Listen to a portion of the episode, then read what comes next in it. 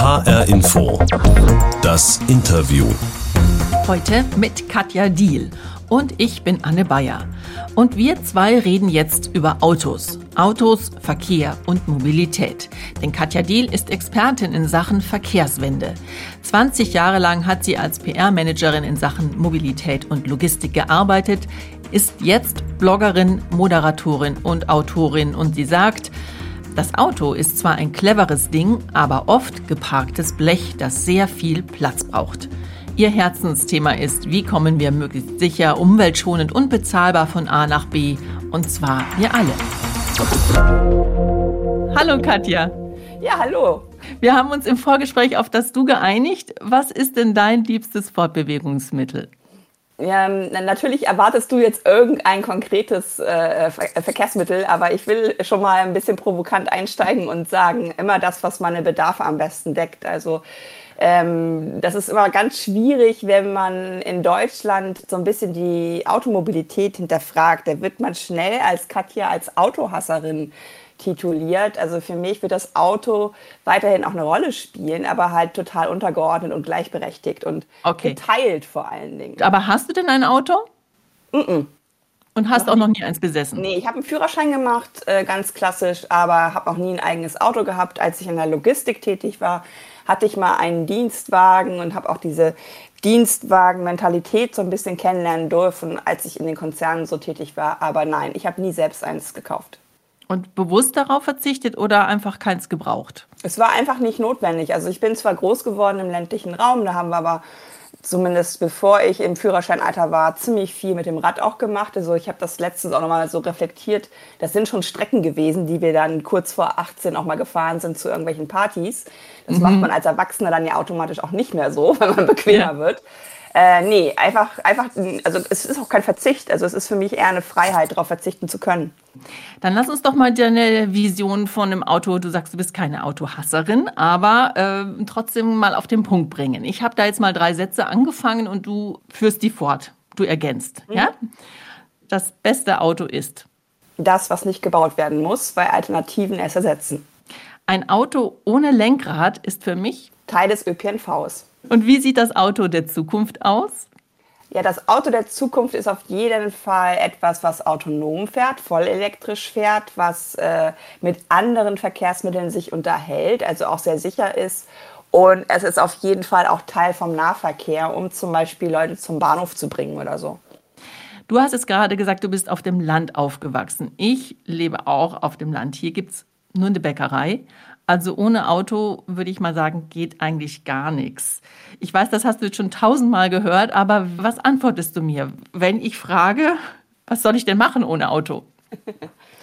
Genau, das ist ja die Einladung von dem Buch auch so ein bisschen, ähm, weil mhm. ich gemerkt habe, Fakten bringen nicht immer unbedingt weiter. Und Fakt ist zum Beispiel in der Situation, in der du dich gerade befindest, war es vielleicht sogar schon mal besser. Aber dann kam das Auto und wir sind immer mehr Strecken gefahren, äh, um unsere täglichen Bedarfe zu decken. Es gab immer mehr Distanzen, die Dorfkerne wurden leblos, weil wir auf die grüne Wiese gefahren sind. Also leb erstmal so, wie du lebst, mit deinem Auto weiter, äh, aber sorg halt dafür, dass dass sich äh, Alternativen entwickeln. Forder die ein, sag, dass du auch manche Wege mit dem Fahrrad vielleicht auch machen willst, dass du sichere Radwege brauchst, dass du Lust darauf hast, nicht jeden Weg mit dem Auto zu machen, sondern auch ein bisschen zu wechseln. Und ich glaube, wenn man das fordert und PolitikerInnen gewählt werden wollen, dann äh, bewegt sich da auch was. Jetzt hast du vorhin auch einen ganz wichtigen Punkt angesprochen mit dem Teilen.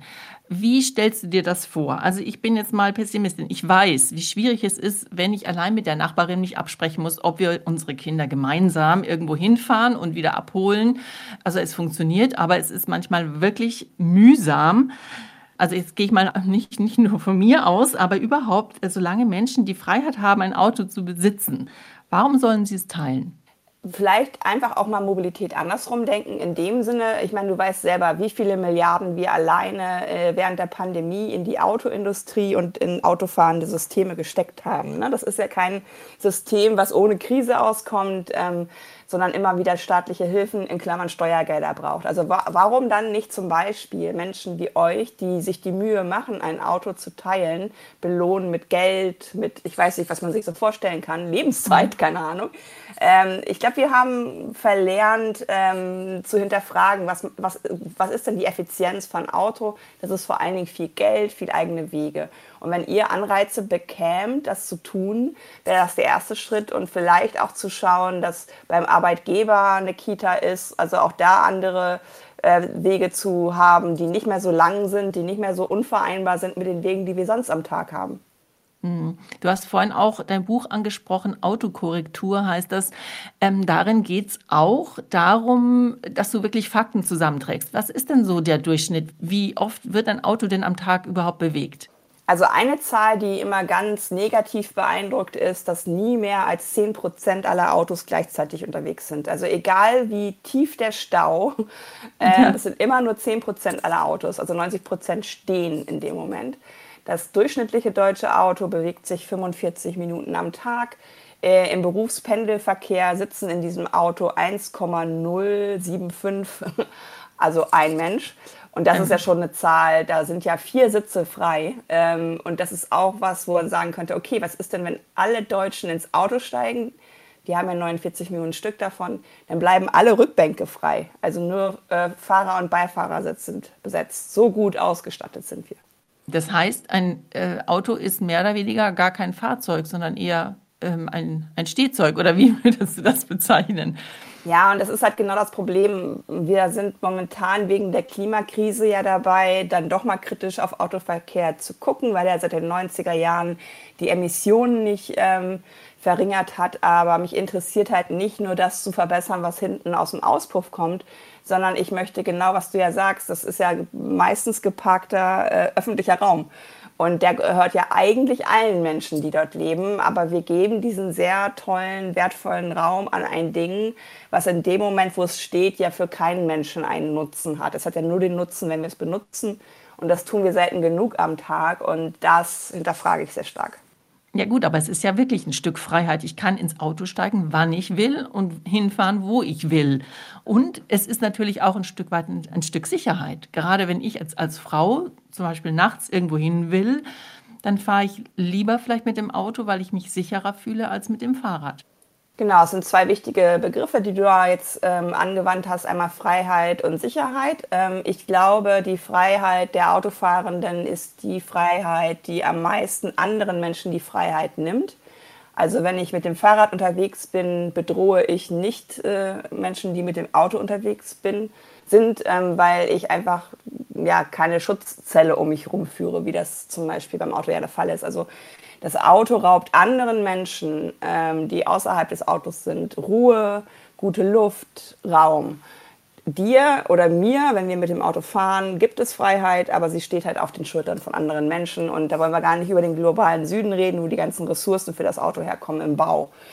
Bei der Sicherheit bin ich sofort dabei. Ähm, das, das habe ich auch durch die Interviews, die ich im Buch ähm, geführt habe, natürlich bestätigt gesehen, war auch nicht unerwartet, dass Frauen im Auto sitzen, dass Menschen, die nicht der weißen Mehrheitsgesellschaft entsprechen, im Auto sitzen.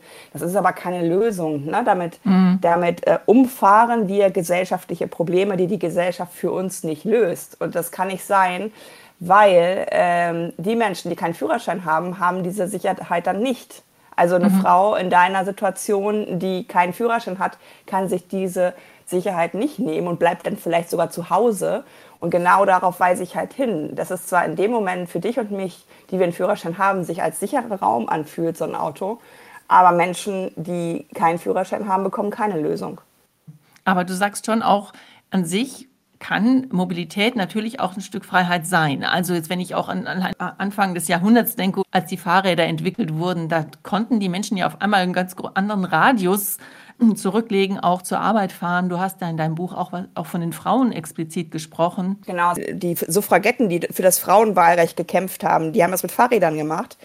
Und das sind auch äh, Fotos, die mich sehr positiv beeindruckt haben, weil es sehr viel Stärke ausgestrahlt hat, weil es natürlich unabhängig machte vom Vater oder vom Ehemann, äh, der damals normalerweise derjenige war, der der Frau die äh, Mobilität gewährte oder eben auch nicht. Und geflüchtete Menschen, die nach Deutschland kommen und hier zum Beispiel das erste Mal auch Fahrradfahren lernen. Die sind total begeistert, weil das ist ein billiges Transportmittel, das kann man selbst reparieren, es nimmt nicht viel Raum ein und das ist halt etwas, was vielleicht dann auch einen ganz anderen Freiheitsbegriff bedeutet, als den, ähm, ein Auto zu fahren und sich sicher fühlen. Weil ich finde, äh, die größte Freiheit ist ja, ähm, selber entscheiden zu dürfen, mit welchem Verkehrsmittel will ich unterwegs sein. Und das würde ich gerne allen gönnen, dass diese Wahlfreiheit der Verkehrsmittel existiert. Okay, Katja, dann versetz dich mal ganz kurz zurück in das Jahr 1979.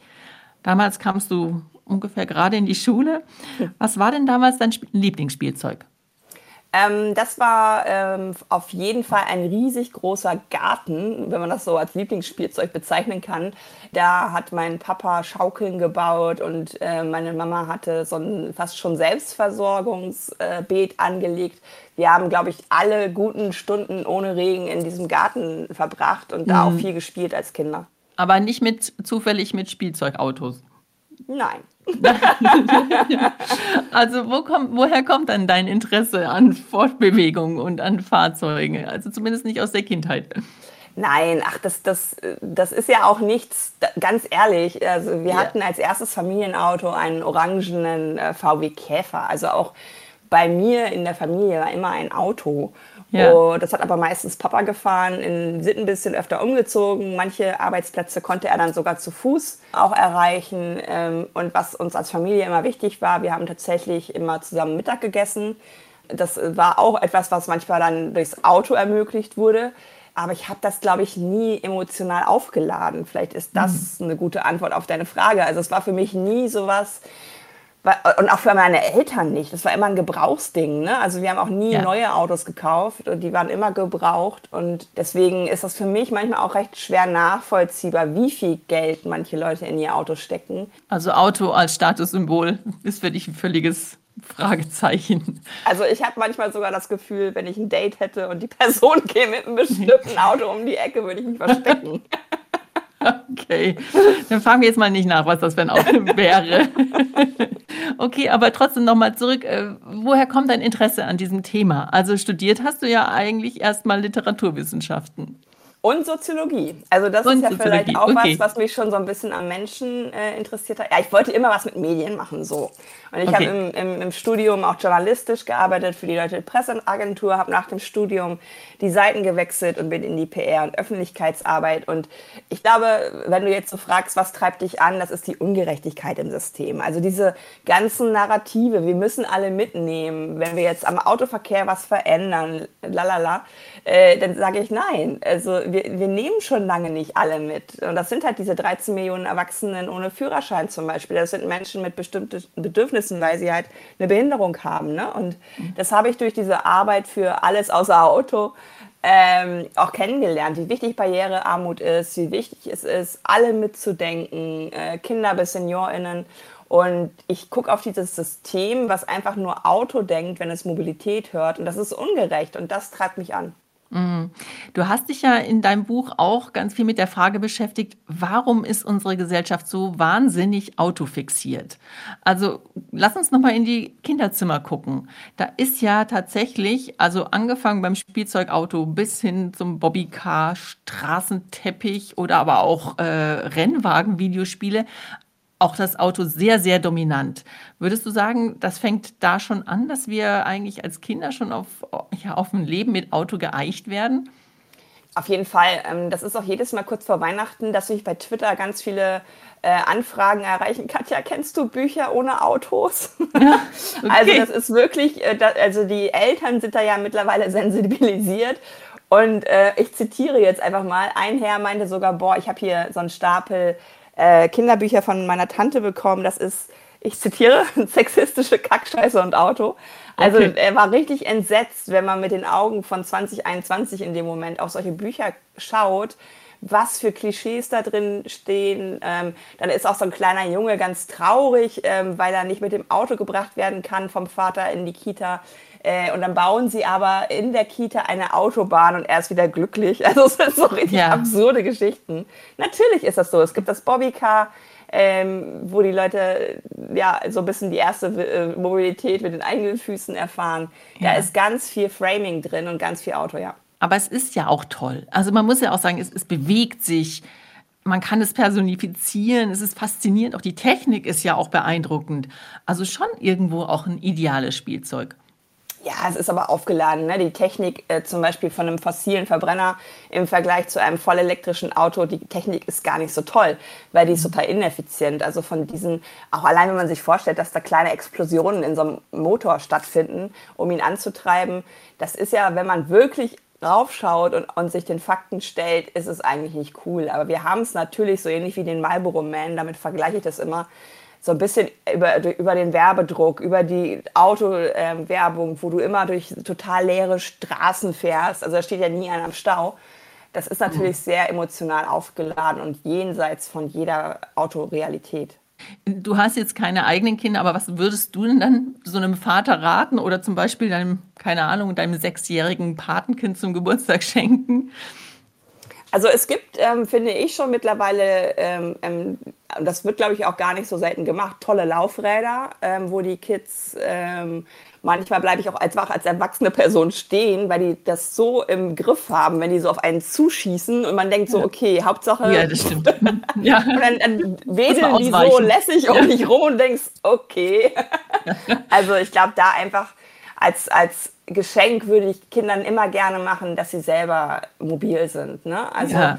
Das ist doch auch öde, hinten im Fond zu sitzen und auf diesen Sessel zu gucken, wo Papa oder Mama äh, äh das Auto fährt. Das ist ja nicht schön. Ne? Man will ja mhm. interagieren.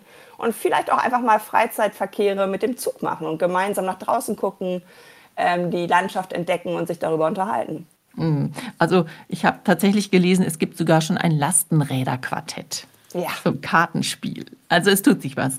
Genau, auf jeden Fall. Okay, Katja, dann kommen wir jetzt mal zu unserer Interviewbox.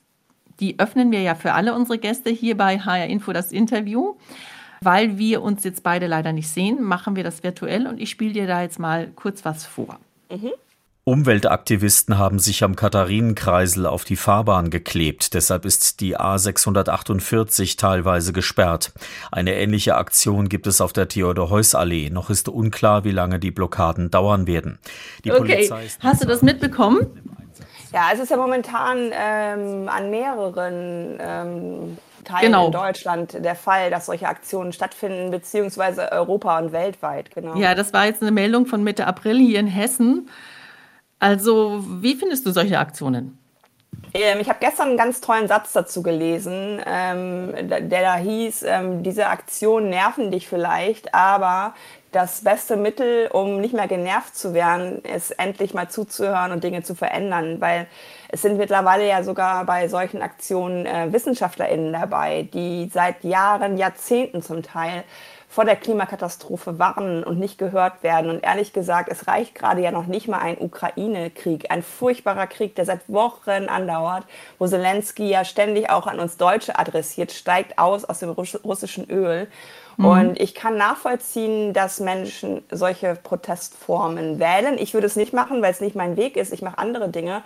Aber ehrlich gesagt, die radikalste Form, die man gerade wählen kann, ist das Nichtstun und das verweigern, sich mit dieser Klimakatastrophe auseinanderzusetzen. Und ich glaube, unter diesen Menschen sind einfach auch Menschen, die Kinder haben, die im Jahr 2050 noch leben werden. Mhm. Und da gibt es Szenarien, wie die Welt da aussehen wird und dass manchmal Angst sich in solche Protestaktionen ähm, ausdrückt, dass das finde ich nachvollziehbar. Du wählst andere Wege. Du berätst unter anderem ja auch die Politik, zum Beispiel den baden-württembergischen Verkehrsminister oder aber auch die österreichische Umweltministerin. Ist das dann dein Verdienst, dass die zum Beispiel jetzt nur noch mit öffentlichen Verkehrsmitteln zur Arbeit fährt?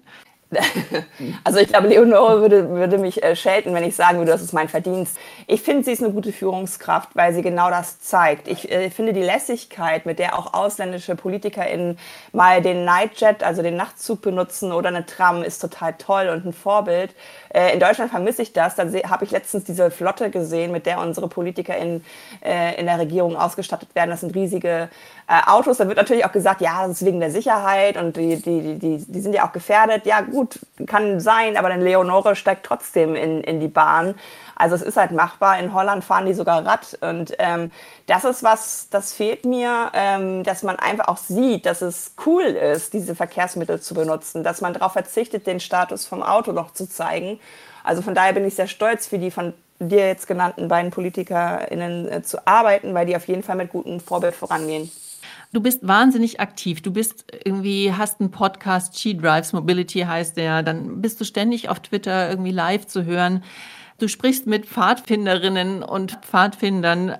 Wie willst du aber tatsächlich die Menschen von deinen Ideen, äh, von dieser gerechten, bezahlbaren und fairen Mobilität überzeugen, wenn sie noch nicht einmal jetzt auf ein Auto verzichten, wo die Spritpreise so unfassbar hoch sind? Also hast du da nicht manchmal auch so einen Moment, oh Gott, wie soll, wie soll das funktionieren? Das ist auf jeden Fall äh, Teil meines Lebens, dass ich manche Tage habe, wo, wo ich ziemlich verzweifelt bin oder auch nicht dran glaube. Das sind vor allen Dingen aber auch die Tage, wo ich sage mal links der Mitte mich die Kritik erreicht, äh, dass Menschen mir vorwerfen, ich bin zu wenig radikal. Ne? Also mhm. Manche stellen sich ja gern, äh, zumindest bildlich, mit irgendeinem so Megafon hin und sagen, alle Autos müssen raus. Ja, ist richtig. mhm. Erreicht nur nichts. Also ähm, ich war auch schon mal, ähm, ich glaube, wütender, ähm, weil ich die Fakten kenne, weil ich das, den Unsinn sehe, den wir da machen, auch mit zukünftigen Generationen. Äh, aber ich habe mich da in dem Sinne gemäßigt, dass ich gemerkt habe, ich erreiche die Leute nicht, wenn ich nur ihnen jeden Tag die Fakten um die Ohren haue, wie unsinnig das alles ist, was wir da gerade tun. Und ich bin äh, studierte Kommunikation sozusagen, also ich bin Word und nicht Excel. Also ich gehe auf die Leute mhm. zu, ich höre zu, ich versuche Punkte zu finden, wo ich reingehen kann und die Dinge hinterfrage. Und ich habe festgestellt, die 60 Personen, die ich interviewt habe, die werden lauter. Also die fordern auch Alternativen ein. Das haben sie sich vorher gar nicht mehr getraut, weil sie sich diesem System so passend gemacht haben dass sie gar nicht mehr reflektiert haben, was mache ich hier eigentlich mit meiner Automobilität. Und das freut mich natürlich, wenn ich wahrnehme, dass die da, wo sie tätig sind, nicht mehr akzeptieren, ähm, dass das so als, als Erfolg der Autoindustrie gelesen wird, sondern sie zeigen auf, hier versagt gerade Verkehrspolitik. Mhm. Dann lass uns trotzdem noch mal auf diesen Lautsprecher, bei diesem Lautsprecher bleiben, bei diesem Bild. Auch wenn du sagst, du hörst eher zu, was würdest du denn, wenn du jetzt so einen Lautsprecher in der Hand hättest, da rufen? ja, vor allen Dingen würde ich natürlich, was ich vorhin schon genannt habe, rufen, wenn sich der ähm, deutsche Pkw im Durchschnitt 45 Minuten am Tag bewegt mit nur einer Person, da kann viel schon jetzt weg. Also irgendwas ist in hm. diesem System ja falsch, dass das Auto so billig ist, dass man sich das als Luxus halten kann. Also vor allen Dingen die Menschen, die Auto als Hobby haben, die sollten da sehr viel mehr bezahlen, als sie es gerade tun.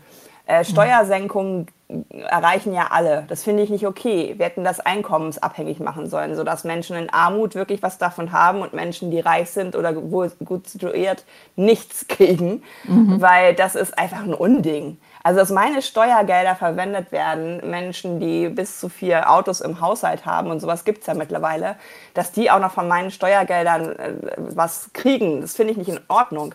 Hm. Ähm, ich würde rufen, raus mit allen fossilen Subventionen. Beginnen beim Dienstwagenprivileg, Dieselprivileg. Ich würde Flug besteuern. Also es kann nicht sein, dass eine Bahnfahrt teurer ist als ein Flug. Das würde ich, glaube ich, brüllen. Ja, okay. Trotzdem, ich habe noch mal so eine ganz kurze Checkliste zum Schluss zusammengestellt für Alternativen. Du sagst einfach Daumen hoch oder runter, okay? Mhm. Also mehr E-Roller in den Städten. Daumen in der Mitte. Weil? ähm, nur wenn es reguliert wird, wenn wir ähm, Parkplätze von Autos wegnehmen und Aufstellflächen für diese Roller schaffen und ähm, diese Roller und da, wo sie sich bewegen, nämlich auf Fahrradwegen, dass es richtige Wege werden und nicht so ein Kampf um Raum. Okay, also sie stehen auch manchmal einfach blöd im Weg rum. Ja. Dann, eins hast du gerade schon angesprochen, trotzdem nochmal keine Pendlerpauschale und Dienstwegen, stattdessen Subventionierung von Carsharing. Daumen hoch, ja.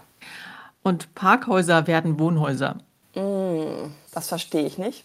Also werden die abgerissen, ja. weil ich will nicht im Parkhaus wohnen.